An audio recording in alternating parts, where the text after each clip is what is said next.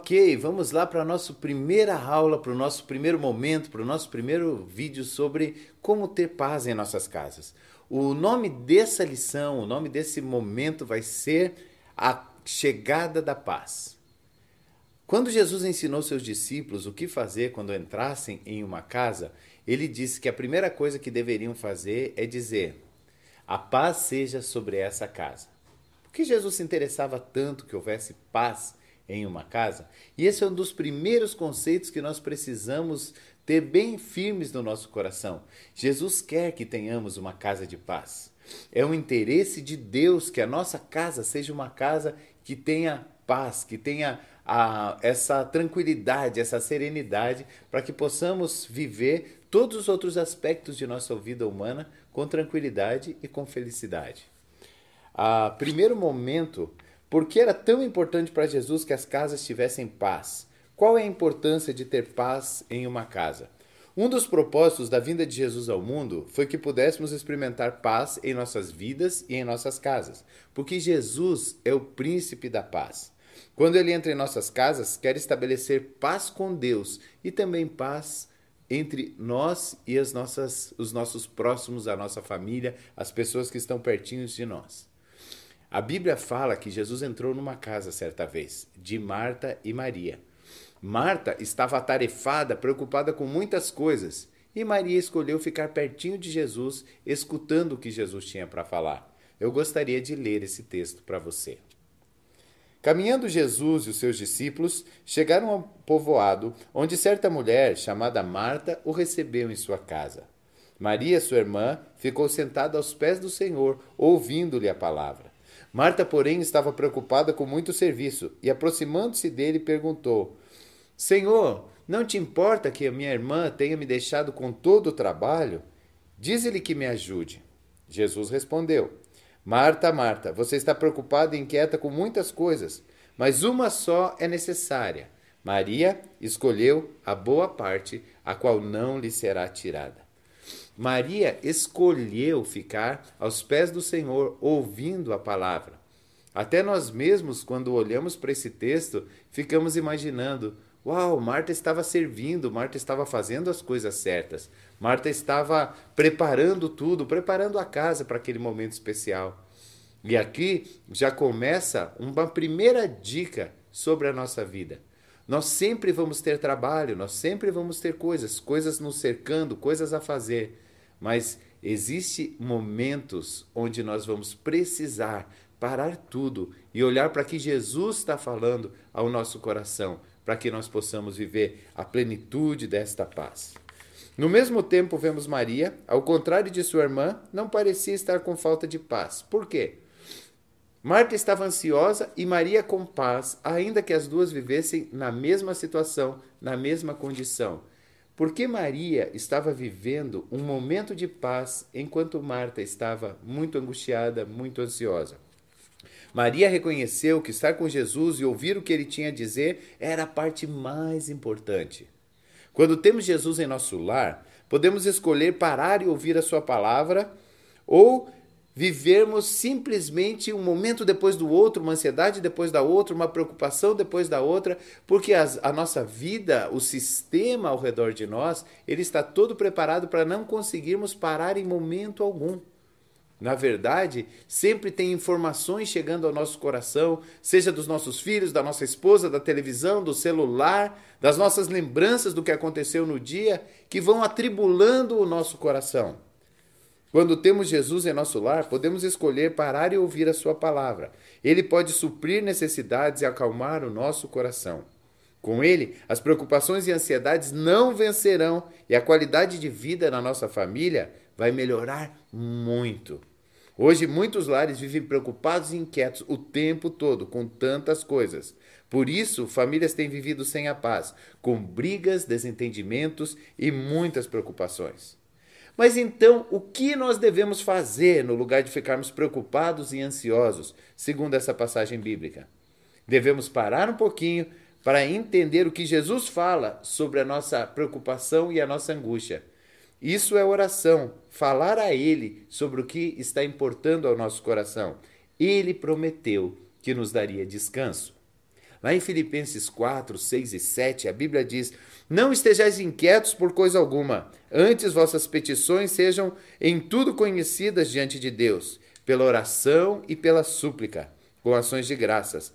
E a paz de Deus, que excede ou é maior que todo entendimento, guardará os vossos corações e a vossa mente em Cristo Jesus. Ainda em Mateus 11, 28 diz: Venham a mim, vocês que estão cansados e sobrecarregados, e eu vos aliviarei.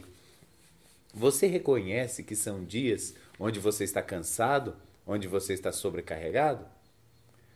É possível nós vivemos bem. Nesse momento pode surgir uma pergunta ao seu coração: será que é possível viver sem problemas, sem preocupações?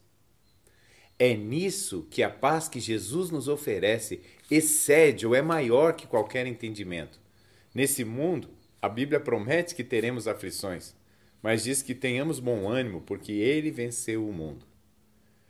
Nós vamos ter sim dificuldades no dia a dia, nós vamos ter preocupações, coisas que estão ao nosso redor, mas a promessa dele é que apesar de vivermos nesse mundo, apesar de vivermos circunstâncias que nos oprimem, nós vamos viver em plena paz.